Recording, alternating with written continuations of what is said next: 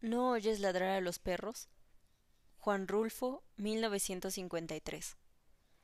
Tú que vas allá arriba, Ignacio, dime si no oyes alguna señal de algo o si ves alguna luz en alguna parte. No se ve nada. Ya debemos estar cerca. Sí, pero no se oye nada. Mira bien. No se ve nada. Pobre de ti, Ignacio. La sombra larga y negra de los hombres siguió moviéndose de arriba abajo, trepándose a las piedras, disminuyendo y creciendo según avanzaba por la orilla del arroyo. Era una sola sombra, tambaleante. La luna venía saliendo de la tierra, como una llamarada redonda. Ya debemos estar llegando a ese pueblo, Ignacio. Tú que llevas las orejas de fuera, fíjate a ver si no oyes ladrar los perros. Acuérdate que nos dijeron que Tonaya estaba detrásito del monte. ¿Y desde qué horas que hemos dejado el monte? Acuérdate, Ignacio. Sí, pero no veo rastro de nada. Me estoy cansando. Bájame. El viejo se fue reculando hasta encontrarse con el paredón y se recargó allí, sin soltar la carga de sus hombros. Aunque se le doblaban las piernas, no quería sentarse, porque después no hubiera podido levantar el cuerpo de su hijo, al que allá atrás, horas antes, le habían ayudado a echárselo a la espalda. Y así lo había traído desde entonces. ¿Cómo te sientes? Mal. Hablaba poco, cada vez menos. En ratos parecía dormir. En ratos parecía tener frío. Temblaba. Sabía cuando le agarraba a su hijo el temblor por las sacudidas que le daba, y porque los pies se le encajaban en los ijares como espuelas. Luego las manos del hijo, que traía trabadas en su pescuezo, le zarandeaban la cabeza como si fuera una sonaja. Él apretaba los dientes para no morderse la lengua, y cuando acababa aquello, le preguntaba ¿Te duele mucho? Algo, contestaba él. Primero le había dicho Apéame aquí, déjame aquí, vete tú solo, yo te alcanzaré mañana, o en cuanto me reponga un poco. Se lo había dicho como cincuenta veces. Ahora ni siquiera eso decía. Allí estaba la luna, enfrente de ellos, una luna grande y colorada, que le llenaba de luz los ojos y que estiraba y oscurecía más su sombra sobre la tierra. No veo ya por dónde voy, decía él, pero nadie le contestaba. El otro iba allá arriba, todo iluminado por la luna, con su cara descolorida, sin sangre, reflejando una luz opaca, y él acá abajo.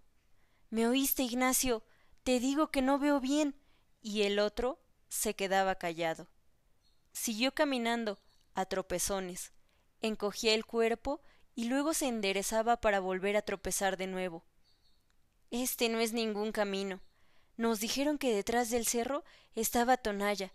Ya hemos pasado el cerro, y Tonaya no se ve, ni se oye ningún ruido que nos diga que está cerca. ¿Por qué no quieres decirme qué ves? Tú que vas allá arriba, Ignacio. Bájame, padre. ¿Te sientes mal? Sí. Te llevaré a Tonaya a como dé lugar. Allí encontraré quien te cuide. Dicen que allí hay un doctor. Yo te llevaré con él. Te he traído cargando desde hace horas, y no te dejaré tirado aquí para que acaben contigo quienes sean. Se tambaleó un poco, dio dos o tres pasos de lado y volvió a enderezarse. Te llevaré a Tonaya. Bájame. Su voz se hizo quedita, apenas murmurada. Quiero acostarme un rato. Duérmete allí arriba. Al cabo te llevo bien agarrado. La luna iba subiendo, casi azul, sobre un cielo claro. La cara del viejo, mojada en sudor, se llenó de luz. Escondió los ojos para no mirar de frente, ya que no podía agachar la cabeza agarrotada entre las manos de su hijo. Todo esto que hago no lo hago por usted, lo hago por su difunta madre, porque usted fue su hijo, por eso lo hago. Ella me reconvendría si yo lo hubiera dejado tirado allí. donde lo encontré, y no lo hubiera recogido para llevarlo a que lo curen, como estoy haciéndolo. Es ella la que me da ánimos, no usted, comenzando porque a usted no le debo más que puras dificultades, puras mortificaciones, puras vergüenzas. Sudaba al hablar, pero el viento de la noche le secaba el sudor, y sobre el sudor seco volvía a sudar. Me derrengaré, pero llegaré con usted a Tonaya para que le alivien esas heridas que le han hecho, y estoy seguro de que, en cuanto se sienta usted bien, volverá a sus malos pasos. Eso ya no me importa, con tal que se vaya lejos, donde yo no vuelva a saber de usted, con tal de eso, porque para mí usted ya no es mi hijo. He maldecido la sangre que usted tiene de mí. La parte que a mí me tocaba la he maldecido. He dicho que se le pudra en los riñones la sangre que yo le di. Lo dije desde que supe que usted andaba trajinando por los caminos, viviendo del robo y matando gente, y gente buena. Y si no, allí está mi compadre tranquilino, el que lo bautizó usted, el que le dio su nombre. A él también le tocó la mala suerte de encontrarse con usted. Desde entonces dije ese no puede ser mi hijo. Mira a ver si ya ves algo, o si oyes algo, tú que puedes hacerlo desde allá arriba, porque yo me siento sordo. No veo nada. Peor para ti, Ignacio. Tengo sed. Aguántate, ya debemos estar cerca. Lo que pasa es que ya es muy noche y han de haber apagado la luz en el pueblo. Pero al menos deberías de oír si ladran los perros. Haz por oír. Dame agua. Aquí no hay agua, no hay más que piedras. Aguántate, y aunque lo hubiera, no te bajaría a tomar agua. Nadie me ayudaría a subirte otra vez, y yo solo no puedo. Tengo mucha sed y mucho sueño. Me acuerdo cuando naciste. Así eras entonces. Despertabas con hambre y comías para volver a dormirte. Y tu madre te daba agua, porque ya te habías acabado la leche de ella. No tenías llenadero y eras muy rabioso. Nunca pensé que con el tiempo se te fuera a subir aquella rabia a la cabeza. Pero así fue. Tu madre, que en paz descanse, quería que te criaras fuerte, Creía que cuando tú te crecieras irías a ser su sostén. No te tuvo más que a ti. El otro hijo que iba a tener la mató, y tú la hubieras matado otra vez si ella estuviera viva a estas alturas. Sintió que el hombre aquel que llevaba sobre sus hombros dejó de apretar las rodillas y comenzó a soltar los pies, balanceándolo de un lado para otro, y le pareció que la cabeza, allá arriba, se sacudía como si sollozara. Sobre su cabello sintió que caían gruesas gotas, como de lágrimas. ¿Lloras, Ignacio? ¿Lo hace llorar a usted el recuerdo de su madre, verdad? Pero nunca hizo nada por ella. Nos pagó siempre mal. Parece que en lugar de cariño le hubiéramos retacado el cuerpo de maldad.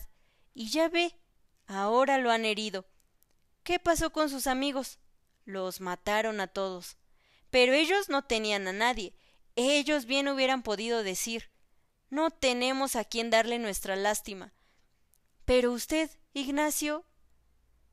Allí estaba ya el pueblo. Vio brillar los tejados bajo la luz de la luna. Tuvo la impresión de que lo aplastaba el peso de su hijo al sentir que las corvas se le doblaban en el último esfuerzo. Al llegar al primer tejabán, se recostó sobre el pretil de la acera y soltó el cuerpo, flojo, como si lo hubieran descoyuntado. Destrabó difícilmente los dedos con que su hijo había venido sosteniéndose de su cuello, y al quedar libre oyó cómo por todas partes ladraban los perros. ¿Y tú no los oías, Ignacio? dijo. No me ayudaste ni siquiera con esta esperanza.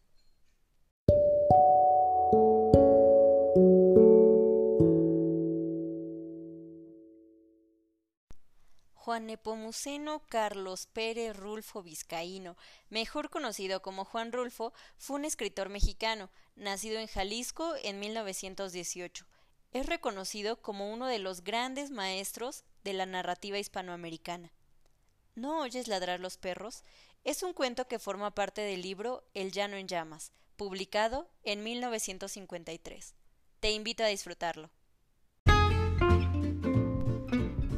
Cuento, un poema, un fragmento literario son siempre alimento para la imaginación.